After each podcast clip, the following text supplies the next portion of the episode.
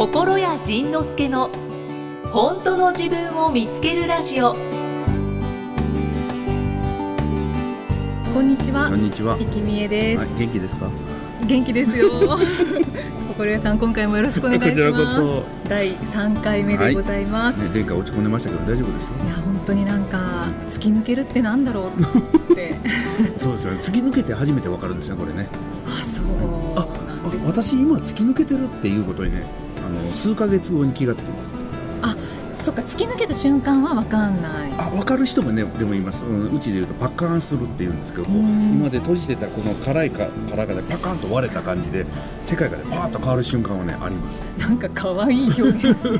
パッカーンする。うん。パッカーンしたいな ね、あの前回の、まあ、うん最後前者後者っていう話、あのちょこっとうん出させてもらったんですけど、はい。そうアメブロでその前者後者、はいかなり盛り上がっていたのを私も無料でいっぱい出しちゃいました。そう 見ましてすごい大放出って思いながらはい見てたんですけど、はい。正直、うん自分はどっちなんだろう。っていうのが分かんなくて、うん。ままずこの番組を聞いて前者後者っていうものが何？っていうのがまあ分からない方もい,、るので、具体的にどういうことなのか教えてもらえます？か、はいはい。えっとまあ、前者っていうのはいわゆるマルチタイプ。割と何でも努力せずに割とある程度のことができてしまう人、うんうん。で、えー後者っていうのはそのものすごく集中するとすごいことできるんですけど割と大ボケかます的な、うん。そういうその視野の広さが全然違う人たちなんですよね。うんだから前者の人たちは割と広い全体の人間関係から全体のその場の人たちの動きとか空気まで全部読めるんですけど、後者の人たちっていうのは割と狭い1対1の相手の空気は読めるけれどもこれね空気じゃなくて実は機嫌を読んでるだけなんですけど相手の空気相手の空気は読めるけど場の空気が読めないとかだからものすごい集中してしまうと周りのことが一切せ世界から消えてしまうとか、上の空になるとこう対面して喋ってるのになんかああの今日のあの人の服の色は綺麗だなとか別のこと考えてるとかそういう人たちが後者ですね。だからまあ前者後者って前前と後ろという言葉はそのマルチの人たちがいます。で、えー集中する人たちがいます。前者は後者はって言い始めたのがその前者後者っていうこの言い方なんですけど。だからまあマルチとスポットっていうそういう言い方を変えてもいいんですけど、うん。まあまあ、前者後者という言葉がもう板についてしまったんでもうそれでずっとやってるんですけど、なんか今聞いてたら、はい。前者の方が頭がいい人で、うん。後者がうん。ちょっと、まあ、おまぬけさんおまぬけさん天然さんとかね、うんうんでその代わりて天才さんがぴょこっと出るんですよね。だからもうね前者の人からしたら後者のようなボケは絶対できないんですよね。そのうんずーっと遅刻してはいけない遅刻してはいけない遅刻してはいけない遅刻してはいけない遅刻したみたいな。そういうねなんかわもうね驚きの大ボケをいっぱいかますんですよね。優劣はあるんですか？優劣ないです。えっとねこれをね仕事の仕事ができるとかできないとかっていうそのえできるできないを絡めてくるとすごく違うのでだから仕事ができるできる後者もいるし仕事ができない前者もいるし。だからね、うん。そのできるできないというよりもその視野の違いっていうのが一番大きくて。だうん。からミキさんは？私わかんないんですよね。まあ、分かんないですねっていう人は大体後者なんですけどええあの前者はこの話をしたら大体もう仕組みを理解するので、ああ私前者ですねということは割とすぐ答えを出すんですよ。えでも今後者後者じゃないって言われて、すごいあの反抗心ができたんです今そうですよね、はいあのね、えっと、天然の人に天然だよねって言ったら怒るんですよ、うんうんうんだからね天然ですねって言われて怒る人は大体後者なんですよミキさんって天然っぽいですよね、あって言われたら今どんな気分になります、嫌だなって思ったんですけど、うんでも確かに学生時代は、天然すぎて腹が立つとああ自分に腹が立つ。いやあ。の友達から。相手が。友達からも、はい、何度となく言われ続けてきてでも私は天然ではないやればできると、ね、そう。ねやればできるっていうのがね大体後者なんですつまりそのベースが天然なのに全社アプリをつつい積んだら割とできるようになるんですよね、うん。そしたら私はできるんだ。私はできる子なんだ。私はできるんだ。私はできるんだって言ってね全力で人生を駆け抜けてるんですよね今ね、だからこれでできるんだを手放したら私ただのポンコツでただの脳なしでただのもうなんかバカみたいになってしまうからこれはダメだってまたギューッとこう寝てる間もギューッとこう力を入れてて。だからそういう人っていうのはこうずーっと力を入れてスイッチを入れ続けてないとダメであのお風呂でいうと自動湯沸かし機能でずーっと沸かしてないとダメな人たちなんですよね。でスイッチ切るとねピューッとこうあの 風船がしぼむそうそうそう。だから銭湯行ったらシャワーでもボタンを押してる間シャワー出て、うんうん。でしばらくしたら止まるシャワー。はいはい、ね。ありますあります。後者の人ってあんなんなんですよ。だからよし私今から仕事するぞって仕事モードに入った時はあれあれいいんですけどそのねボタンを押し続けないと湯が出続けないうん押したままほっといたらねお私今仕事忘れてたってこうねあのどっか行っちゃう人なんですよね。あやだな行っちゃうでしょ。行っちゃう。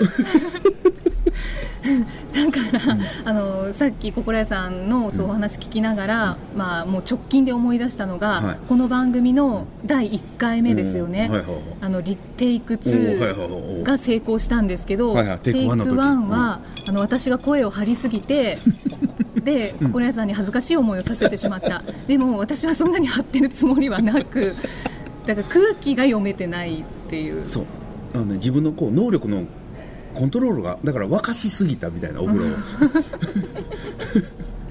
で僕らは温泉みたいなもんなんで沸かしてなくてもずーっと熱いお湯がずーっと出てるんですよね。で寝るときにやっと蓋してちょっとスイッチをオフさ冷まして。そうそう。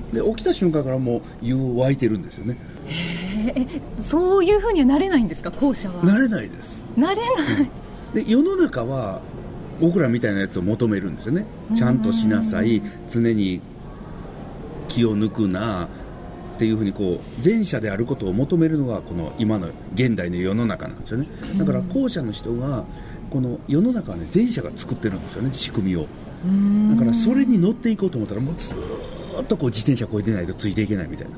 僕らはねなんかリニアモーターみたいにスーッと走ってるんですけどそこ一生懸命ついてこないとダメで。やっぱり後者の方が優劣でいうと列ですよね。甲乙でいうと乙ですよね。そうオツなんですけどでそういう人たちが頑張るとその頑張るっていうのは僕ら全社アプリを積んでるって言うんですけど、はい。全社アプリを動かし上手に動かしてる人はちゃんとビジネスの世界でも生きてきたんですよ。でもスイッチ切るともうひどいんですよそうなんですか。で隣にね心屋 さんの 秘書の方がいらっしゃいますけど後者なんですね。すごく仕事のできる校舎なんですよね。だからお酒飲み始めたらスイッチがもうおかしくなるんで。ででそういう話していくとやっぱり後者はダメで前者はいいってみたいなこういうこういう図がどうしても出来上がるんですけどうん。でも後者は仕事実は仕事ができないのに周りに受け入れてもらえるキャラを持ってるというこの人をねはあ包み込んで癒すという役割がだから違うんですよ。その仕事をするする人と仕事をしてもらう人っていうこのねこの相関関係があってだから後者の人は人に優しくしてもらう側の人。前者はほっといても仕事ができるから後者の世話をする人みたいななんかそういう位置づけもあってだから、あのー後者の人は大ボケかますのが仕事みたいな。それでみんなをねほんわりさせるみたいな。でそれを言うとね後者の人人たちはそんなん嫌だって言うんですよ。もっと私も前者みたいな仕事したいって言うんですけど前者の人たちは後者に憧れるんですよ。えななんでどどこに憧れを持つんですか？あんな大ボケの美味しい話いっぱい欲しいとかだから我々一生懸命こんなに尽くして頑張ってるのに後者の人の方が評価されるとかそういうシーンをねいっぱい見るんですよ。あいつは仕事もせずに飲みに行ってみんなと喋ってるだけで出世したとかね。そういう後者の人ならではの活躍の場があるからそういうのは後者にしかない。後者にしかない。もう前者はねできだから前者がこそういうことやろうと思ったらね可愛いこぶるしかないんですよ。仕事え仕事できないっすってこう可愛いこぶる。だからあえてサボるっていうねそのあえてこうスイッチを自分で切るっていう、本当はねスイッチずっと入ったままなのにわざわざ切って校舎っぽくしたら人にいじってもらえる可愛がってもらえるんじゃないかサボっても許してもらえるんじゃないかっていうこうこすい考えで校舎に憧れたらしいんです。よでも後者は一生懸命前者になりたいと思って一生懸命自転車こいでるのに。このこのだから世の中のおかしなところですよねなんだか不思議、ね。でも分かれるんですね、うん。前者か後者にでも心屋さんこれ分けた意味って？あ分けた意味は僕がうちの奥さんが後者で向こうは前者なんですけど、あまりにも話が通じないので、これ一体何なんだろうと思ってずーっとその原因を探ってたらここにはたと気がついたんですよ。もしかしたら違う生き物なんではないか。その男と女ぐらい違う生き物なんではないかと思ったんですよね。でうちの奥さんは喋ってる途中によく頭が真っ白になるんですよ。あそうなんですか。真っ白になる。うーん。真っ白になったり思考停止になったりなんかシャッターが降りちゃったりとか、だからすぐに上の空行ってメインの主題じゃないことを一生懸命考えてるとかだからブラックアウトするとかホワイトアウトするとか、そういうことってあります？うーん。この仕事をししてて、ありますって言いたくないんですけど。あるんだねありますね。だからもうさっき言ってたなんか洋服の色とかっていう,、うんだから心屋さん今なんかこう赤い、はいはい。あのブレスレットが、ねうんうん。あなんか綺麗とか。っていうのをちょっとこう片隅で考えつつでもそそこじゃなくて、うん。今こう本題前者後者聞いてるからっていう、今アプリ動かしてる全社アプリをね動かしてる最中こう仕事モードの時はスイッチをねこう何回も切れないようにずっとね自分で押す訓練がされてきたからねずっと今押してるんですよね。うんそうですね。でもアクセルでもついついついついあちこちに気持ちがこう散ってしまう。ダメですよね。ダメですよね。それでそれをでそれがねダメなんじゃなくてそれが前者からすると美味しいなっていうことなんですよ。はあ。じゃあこれは要するに要するに。要す要するにってまとめまとめようとしてますけど、うん。認めろってそうことですか？そうそうそうそう、う。ん、だからゆきさんはぼーっとするのが仕事なんですよ実は。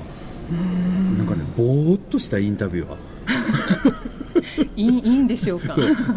この人は一体何が聞きたいんだろうと思わせるようなぼーっとするぼーっとしてるインタビューだったらこっちがこっちがあもしかしたらこういうこと聞きたいよねって言いながらこう笑いながらこうずーっと話が続いていくというそのおすごい美味しいインタビュアーが出来上がるんですよ。切れ者インタビュアーじゃなくて癒し者インタビュアーみたいな。はあそこをみ認めなくちゃいけない。あそうそうそうそうそう。いや本当にリスナーの皆さんごめんなさい。心屋さんのお話をこんな無謀としたインタビュアーが聞くことになって本当申し訳ないです。なんかね企業研修でこれを聞いてくれた人がいて、はい。一部上場企業で企業研修してる人に頭真っ白になる人って聞いたらね、えー半々。だからね意外と頭真っ白になってる人は山ほどいるほう前者後者半々。半々。世の中うまくできてる。じゃあそんなに落ち込まなくてもいいのかしら？大丈夫です、うん、だからうん、だからそれを知ってると部下にいくら伝えても理解しない部下はあこの人は後者なんだなということが分かればん。教育の仕方を変えればいいんですよね。あそういうのにも使えますね。そうそうでこのこのこの子はいくら言っても理解しない子だなずーっと蝶々追いかけてるなみたいな。その子はもうあこの子はもう天使なんだとだからこの天使には前者のように生きさせるんじゃなくてもう天使のように生かしてやればこの人魅力が全開するんだということが分かってればその親子関係上司部下で夫婦関係もパーッとこう関係が変わっていくんですよあねーそうかそうか。ありがとうございます。なんだか、はい、私がこう前者後者どちらかっていうそれがメインの回になっちゃいましたけど。あ りがとうございます。あのこの番組では、はい。リスナーの皆さんからの声ももうしっかりとあのお届けしていきたいと思ってますんで、はい。えーぜひあの懲りずにですね、はい。相談したいお悩み、はい。聞いてみたい疑問、はい。質問、はい。それからご感想もはい。お気軽にお寄せください、はい。